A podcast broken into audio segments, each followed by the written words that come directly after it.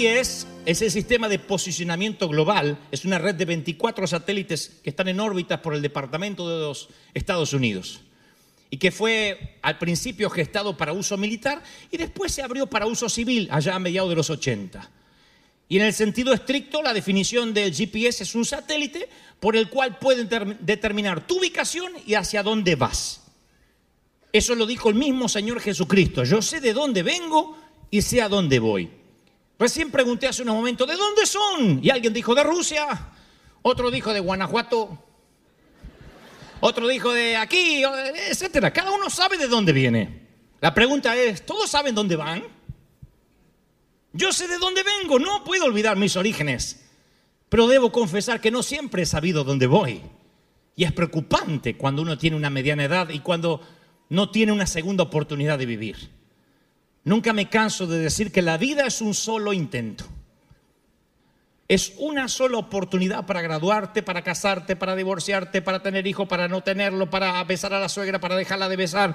Es una sola ocasión.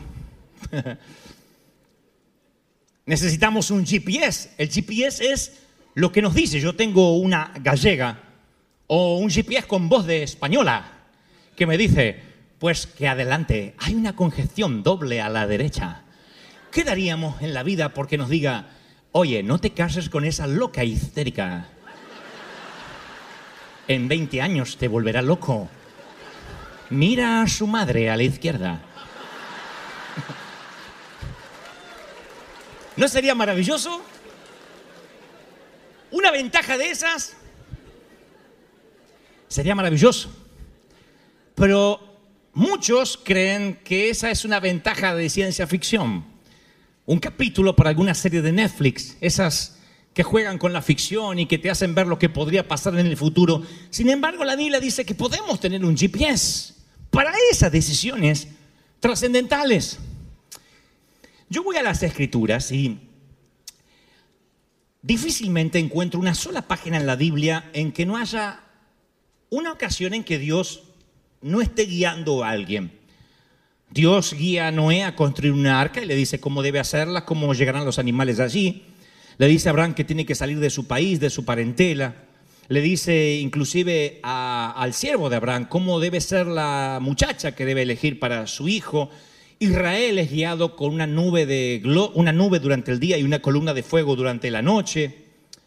Veo en las escrituras en Génesis que Dios le enseña a toda una sociedad primitiva cómo deben curarse, cómo no deben contagiarse de ciertas enfermedades para las cuales todavía no hay cura, cómo deben comer, planes de alimentación, de ejercicios. Veo que cuando Dios le da el templo o le ordena construir el templo a Salomón y a pesar de que él es un arquitecto, Dios le dice, haz todo conforme a lo que se te ha mostrado en el monte. No te muevas del modelo. Dios le dice cómo deben ser las cortinas, cómo debe lucir la cama, cómo debe lucir el baño, el inodoro, cómo es el desodorante de ambiente que tiene que estar allí, si tiene que oler a pino o a otro aroma. Dios les dice todo. Si creen que exagero, solo lean las escrituras y vean cómo Dios le, da detalles. Porque Dios no le dice, bueno, Salomón, hazte algo lindo, confío en tu criterio. Porque a Dios le encanta guiar. No que tengamos una dependencia débil, tonta, torpe, sino que pidamos guía cuando se trata de asuntos que pueden complicarnos el futuro. El Señor se pasa toda una noche orando antes de elegir a sus discípulos y es el Hijo de Dios. Dios lo guía a, a- Pablo a que tenga un encuentro con Dios, a, a- a alguien que le vaya a predicar. Veo todo un libro de guías mostrando el aspecto dinámico de la dirección de Dios y descubro que es verídico lo que Isaías dice, Dios Jehová te pastoreará siempre. Alguien tiene que creerlo y decirme, siempre, no a veces. Ahora, ¿quién es el hombre que teme a Jehová? Dios le enseñará el camino que tiene que escoger. Volvemos a foja cero del mensaje, présteme atención. ¿No daríamos cualquier cosa por tener la ventaja de un GPS que nos diga qué hacer, qué decir en momentos cruciales? No hablo de estar en el mercado, en Alberson o en Bonds diciendo, ¿qué hago, Señor? ¿Qué tomate conviene? No. Hablo de asuntos que podrían litera- literalmente complicarte la vida o resolvértela, simplificártela. Una de esas malas decisiones de las cuales nos podemos arrepentir el resto de la vida. ¿No daríamos cualquier cosa por tener un GPS? ¿Cuántos quisieran que les cuente ese secreto si acaso existe? Alguien tiene que decirme amén si quieren que se lo diga. Hay una manera de no cometer más errores. Pero antes, dos cosas a saber.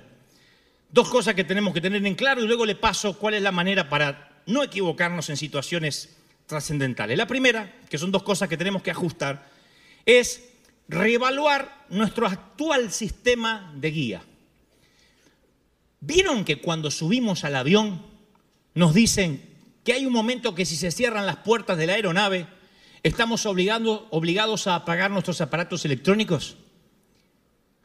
Podrían interferir, son muchas voces electrónicas que podían interferir con el rumbo, la trayectoria aérea de la nave. La vida es similar. Primero tienes que considerar que es muy probable que hasta ahora has escuchado muchas voces y la competencia entre sistemas de dirección es trágico como en el avión cuando se trata de la vida. Así que yo te voy a dar los consejos prácticos para no equivocarte en decisiones trascendentales, pero primero vamos a ponernos de acuerdo que necesitamos un solo GPS, un solo GPS.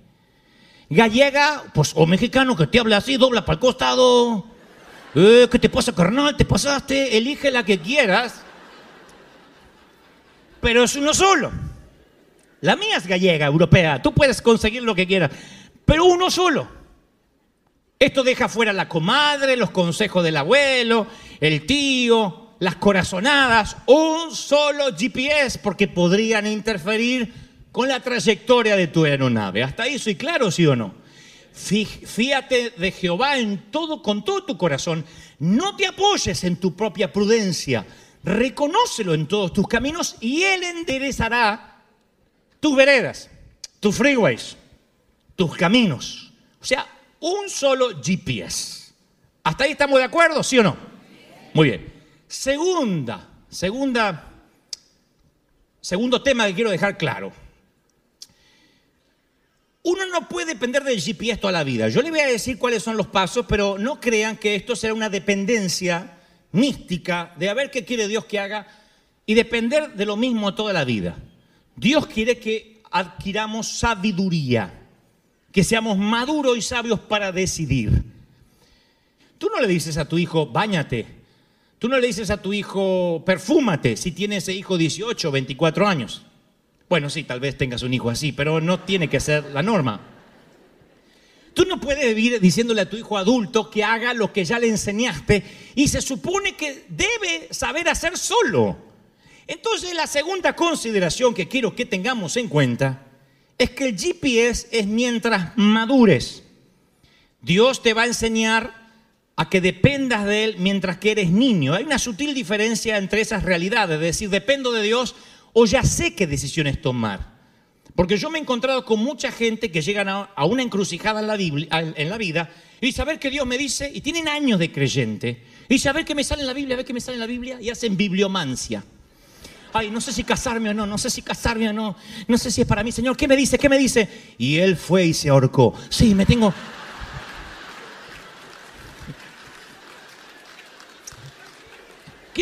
Y no me hable y no me hable y buscan en la Biblia, de esa manera, arbitraria. Cuando Dios no le habla por la Biblia, dicen, yo quiero que Dios me mande un profeta, necesito un profeta, un profeta. Yo quiero un profeta que me diga algo. Pero los profetas no te dirán lo que ya deberías haber aprendido.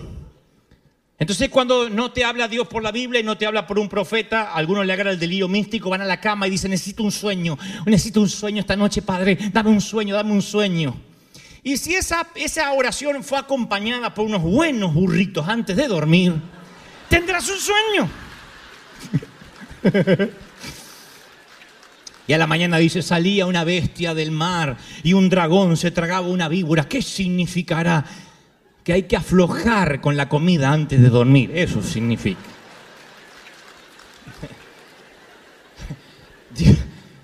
Y hay gente que va por la vida así, es que anoche tuve un sueño. Dios dice, yo no te voy a guiar de esa manera.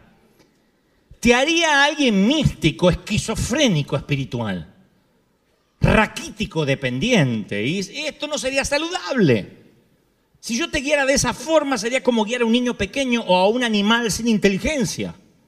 Que Dios le diga, ahora, ahora cázate, ve a trabajar, ve a trabajar, estudia, cabezón, estudia. Dios no hará eso.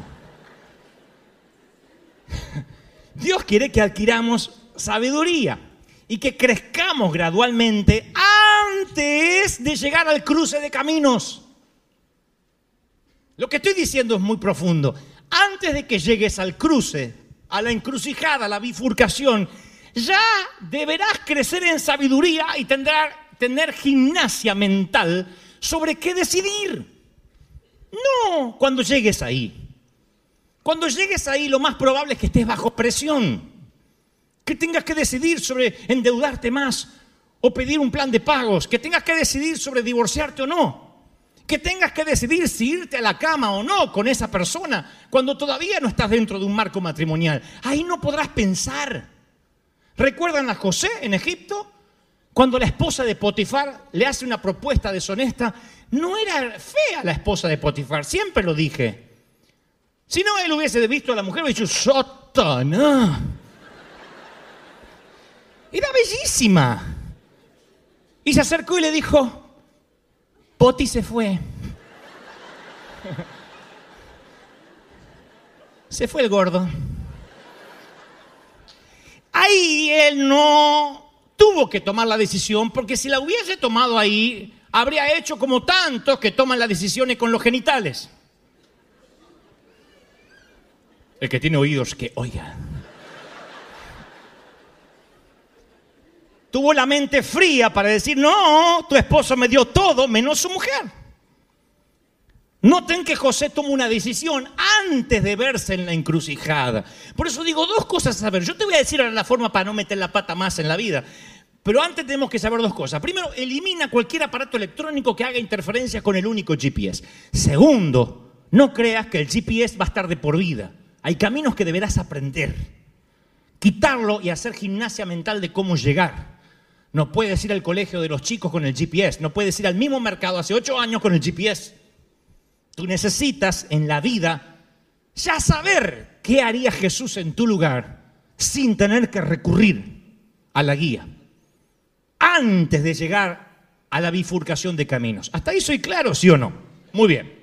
Tú dices, ¿y cómo hago cuando llego a la bifurcación del camino si aún no sé Dante hacia dónde ir? Sabrás porque antes hay por lo menos cuatro carteles. En la vida siempre hay cuatro carteles que son los que te voy a regalar ahora. Son prácticos, utilitarios, aplicables. Cuatro carteles. El primero, cuando yo lo menciono, el primer letrero, yo siento que algunos van a tener una irrefrenable urgencia de bostezar y van a decir, oh, ya lo sabía. Pero sería irresponsable si no te señalara la forma más segura, más productiva para no equivocarte, y es la Biblia cada cosa, la mayoría de las cosas que tenemos que saber están en este libro. En términos generales. ¿Cómo deberías vivir? ¿Cómo deberías conducirte? ¿Cómo deberías amar? En líneas generales. Este es el primer cartel, como cuando pones en el GPS, antes de poner la calle y el número, la ciudad. Esto es la ciudad, lo global. Dios nunca te va a mandar por un camino que sea contravención a lo que está escrito aquí. Por ejemplo, Nunca tendrás que preguntar, Señor, ¿qué hago? Eh, ¿Mato a mi suegra? ¿La ahogo con la almohada o, o con veneno para rata? Dime cuál, dime cuál. nada podría ser una contravención al decálogo, no matarás. ¿Estoy siendo claro, sí o no? O sea, esta es la licencia de conducir. Si te detiene un oficial de policía y tú pasas un semáforo rojo, él te lo hace notar, tú no puedes decirle, yo no sabía lo que era la luz roja, nadie me lo explicó. Por eso pensé que luz roja significaba apúrese. Él te dirá, entonces usted no puede tener licencia, es lo mínimo que debería saber. Tú no podrás saber dónde vas a ir en la vida si primero no sabes lo que dice las escrituras respecto a la moral, a la integridad, a tu forma de conducirte. Tú no podrías estar preguntándote, una bifurcación de caminos nunca sería, ¿qué hago? ¿Le digo la verdad a mi cliente o le miento para venderle algo de baja calidad diciendo que es de buena? Bueno, le puse un repuesto barato, pero le puedo decir que es un repuesto caro, él no entiende nada y me gano dinero. Está bien, Señor, dime qué hacer. Tú no puedes hacer algo que esté en contra de las líneas, de los lineamientos generales, de los principios bíblicos. Tampoco tienes que pedir que te guíe en cosas que ya están escritas. Tú no tienes que decir, Señor, ayúdame cómo prosperar, cómo hago. La palabra dice cómo prosperar, siembra y cosecharás. En otras palabras, Dios es como un padre que le dice al hijo, no me preguntes boberías. Y no me miren con cara de Heidi, porque yo sé que se lo han dicho a sus hijos más de una vez. Otra vez me pregunta la misma bobería. Ma, levanto la mesa. No, se levanta sola. Lo que ya se sabe, no lo preguntes. Siembra, diezma, ofrenda y cosecharás. Son principios. Honra y recibirás honra. Señor, ¿qué hago para tener larga vida? Honra a tu padre y a tu madre y tendrás larga vida sobre la tierra. ¿Qué hago para no enfermarme? Cuida el templo del Espíritu Santo. Todo, casi todo está aquí. Es el primer cartel que verás en la vida. Sin este cartel no puedo darte, no un GPS, no puedo darte la licencia de conducir, dice Dios. Eres un inconsciente si no sabes lo que es un stop. Si no sabes lo que es no doblar en U.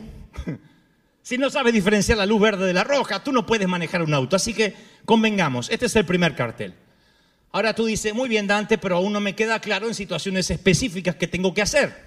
No quiero ser el muchacho que leyó fue y se ahorcó. ¿Qué tengo que hacer con algo puntual? Que no, no está en tela de juicio la moral ni la integridad. Y entonces el letrero número dos es el Espíritu Santo. Cuando llego a este punto siempre hay gente que me dice, ¿y cómo es la voz del Espíritu Santo? ¿Es audible? No es una nube y una voz que te dice, no lo hagas. Eso no ocurrirá, por lo menos yo nunca lo he vivido. Yo llamo al cartel del Espíritu Santo como un impulso espiritual apacible, eso sí lo he experimentado. Primero es una corazonada, una inquietud en el corazón, y présteme mucha atención porque esto quizás es la parte más profunda de lo que trato de transmitir. A medida que avanzas con esa corazonada que tienes, sientes paz que todo está bien, aunque el camino se ponga difícil. Yo siempre tengo que hacer esta aclaración porque algunos interpretan mal lo que trato de decir o me explico mal, pensarán, lecho de rosas es de Dios, espinos es del diablo. Y la vida es más compleja que eso. La vida es, aunque haya complicaciones, tengo paz de que tome por buen camino. Y a medida que das un paso más, sientes paz y si esa paz se empieza a perder, entonces aflojas el paso y redirecciona, te reagrupas y dice tal vez no es lo que tendría que hacer. Ese es el segundo letrero, el Espíritu Santo. ¿Tienes paz en lo que vas a hacer? No lo confundas con intranquilidad, con desazón, con, con ansiedad. Lo que una mamá siente cuando nunca lo fue, lo que alguien soltero siente cuando nunca estuvo casado. Eso es parte de la vida. Yo digo falta de paz, lo que no te deja dormir por las noches, lo que te quita el descansar sobre la almohada, un buen sueño de seis u ocho horas. Si eso ocurre, si hace noches enteras que no puedes dormir, deberías aflojar el paso y reconsiderar el camino que tomaste. Pero si dices, a pesar de que las cosas van mal, yo tengo paz, este es el país que Dios quería que yo esté. Yo hubiese preferido que mi hijo sea diferente, que mi marido sea distinto, pero siento paz, es mi hogar. Pero si no sientes paz, yo no quiero estar ahí. Y eso es el Espíritu Santo diciendo, te pasaste un cartel. Primero en la Biblia, luego es el Espíritu Santo y el tercero, que es el consejo de los sabios. Proverbios dice, porque con ingenio harás la guerra y en la multitud de consejeros está la victoria. Cuidado porque hay muchos consejeros autoproclamados. Hay muchos que dicen, yo sé que no me pediste mi consejo. Tienes que decirle, guárdatelo hasta que te lo pidan. Hay muchos que te quieren aconsejar. Es como cuando de pronto un tío mío solía decir, yo nunca tenía consejero hasta que tuve dinero. Cuando tuve dinero aparecieron un montón de consejeros de cómo tenía que invertirlo. ¿De quiénes? De los que nunca habían tenido dinero. Entonces corrían riesgo con mi dinero y no con el de ellos. Siempre hay consejeros autoproclamados, pero hay que evitar caer en la trampa de solo esperar la vía del consejo. El consejo, el pedido de consejo debiera ser así, mira, yo sé que tú tienes más experiencia en esto, conoces a Dios más que yo porque tienes más tiempo en el andar cristiano, conoces mis puntos ciegos, lo que yo no puedo ver de mí. ¿Me darías algún consejo, alguna advertencia, alguna consideración de qué debería hacer? Luego yo tomaré una decisión, pero ayúdame. Eso es un buen pedido de consejo que evita que la carga la tenga el otro. Es cosa de sentido común. Yo sabré a qué consejero pedir un consejo respecto a lo que estoy necesitando. Porque en las iglesias, si no entendemos esto, a veces le pedimos un consejo de negocios a alguien que nunca corrió un riesgo en la vida. Y entonces ese consejero te va a decir que querés hacer qué. ¡No! y te traspasa sus miedos. ¿Y la culpa quién la tiene? ¿El que te traspasó los miedos o vos que le fuiste a preguntar al miedoso? Entonces uno tiene que saber qué preguntarle a quién y dónde. A quién elegir, a quien tiene experiencia, a quien sabe, a quien puede hablar. Así que este cartel yo lo veo como algo que dice, pare y pregunte aquí. Entonces tú vas por la ciudad correcta, la Biblia. El Espíritu Santo que te da la sensación de paz. El camino está feo, pero te lleva a casa. El tercero dice, pare en este negocio y pregunte. Yo veo que entras a una tienda, hay una multitud de consejeros y dice, a ver tú, pasaste por esto, cuéntame. Es maravilloso que alguien te aconseje si ya ha estado en ese camino. No, no tome por allá, porque allá hay un desvío en el camino. Mejor tome por esta calle. Multitud de consejeros. Aprovecha venir a la iglesia. Busca a alguien que sepa y te pueda dar una mano. Y cuarto cartel, ya cuando estás a punto de llegar a la bifurcación, a la decisión trascendente que podría ayudarte o hipotecar tu futuro. Recuerden la Biblia, el, impulso del Espíritu Santo. El tercero, la multitud de consejeros. El cuarto cartel es tu diseño único. Cada auto tiene su propio GPS. Hay un diseño único que cada uno tenemos. Yo quiero que esto quede claro, aunque lo he dicho hasta el hartazgo. No hay otra persona igual a ti en toda la historia de la civilización. Y Dios empieza a guiarnos aún antes de que nosotros naciéramos. Entonces, no pidas que Dios te guíe a ti como me guíe a mí necesariamente, porque estamos hechos de maderas diferentes. Yo no soy mejor que tú, ni tú mejor que yo, simplemente somos distintos. Por eso está mal decir, así es lo que hay que hacer en la vida. Eso es lo que hizo que muchos se casaran con quienes no amaban, porque decían tres meses de novio y se casa para no quemarse. En el mismo pensamiento me molesta cuando alguien cree, por ejemplo, que, que las decisiones de la vida deben tomarse porque el pastor dijo, ¿cuánto tiempo hay que estar de novio? ¿Y cuánto hay que estar para casarse? El sentido común. Cada uno tiene un diseño exclusivo. Y ese diseño exclusivo funciona para cada quien. Tú naciste donde naciste, te creaste con quien te creaste y tuviste el entorno que tuviste porque Dios quiso que lo tuvieras porque tienes una manera distinta de ver, de planificar la vida. Sí. Diseño único. Es el mejor cartel. A veces yo cuento decisiones que he tomado y otros me dicen, yo ni loco, ni por un millón de dólares hubiese hecho lo que hiciste. Para mí es normal. Pero yo veo las decisiones de otros y digo, ni loco haría yo eso. Para mí es anormal. Y hay otros que les fascina tomar riesgo que yo jamás tomaría y viceversa.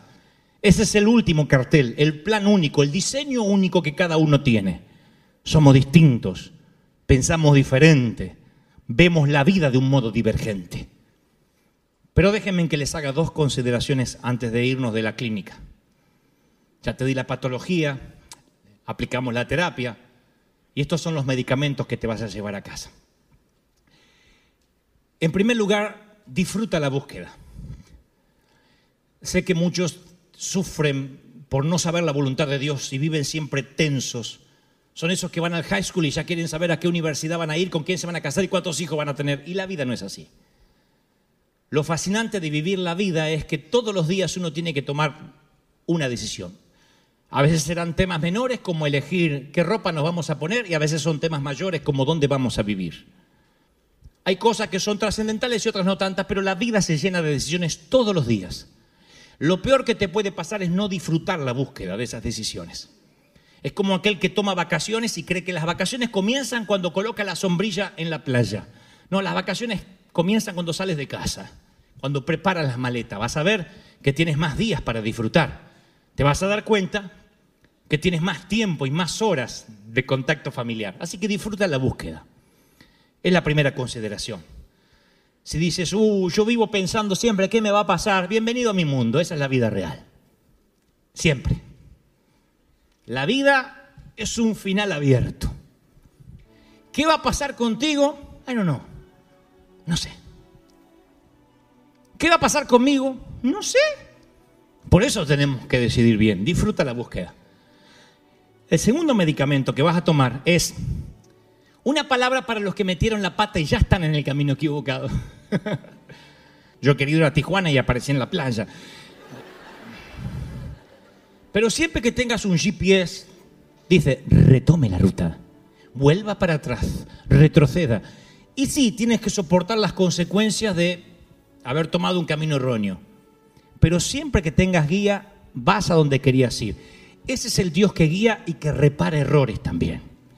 Así que si ahora estás lamentándote una mala decisión, Dios te llevará a casa tan solo con escuchar este mensaje. ¿Lo están recibiendo de verdad? Si crees que Dios habló, vamos, celébranos con un gran, un enorme aplauso al Rey de Reyes y al Señor de Señores. Bendito sea Dios. Aleluya.